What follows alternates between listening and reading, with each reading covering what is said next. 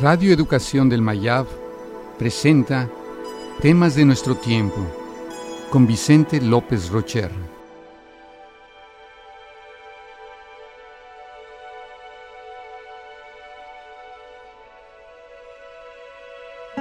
Determinismo.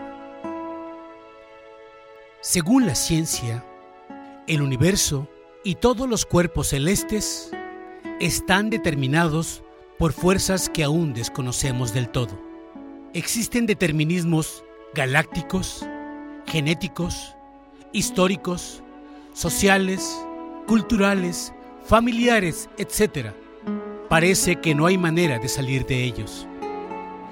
Un sistema, por infinitamente complejo que parezca, un cerebro, una ciudad, una estrella o una galaxia están determinados por la información contenida en su condición inicial.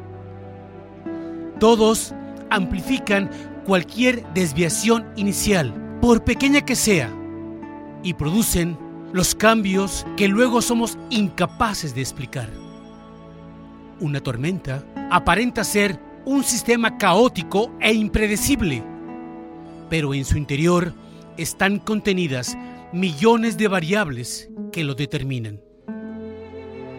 El universo es un sistema en el que están contenidas todas las posibles trayectorias y posiciones de los cuerpos celestes. Aunque podamos medir y percibir que un cuerpo cambia de posición, su movimiento está determinado desde el inicio de su existencia. Pero los seres humanos tenemos grabado en nuestro código neuronal la fuerte convicción de la libertad. La idea de que en este preciso momento puedo cambiar el rumbo de mi vida y con ello mi destino.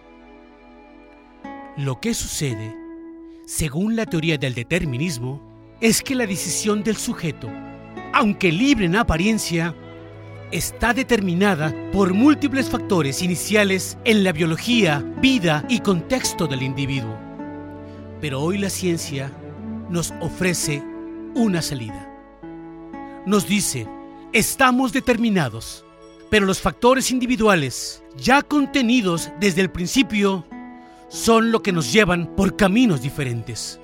Hay saltos cuánticos, mutaciones genéticas, intuiciones y procesos creativos que cambian la trayectoria de los eventos.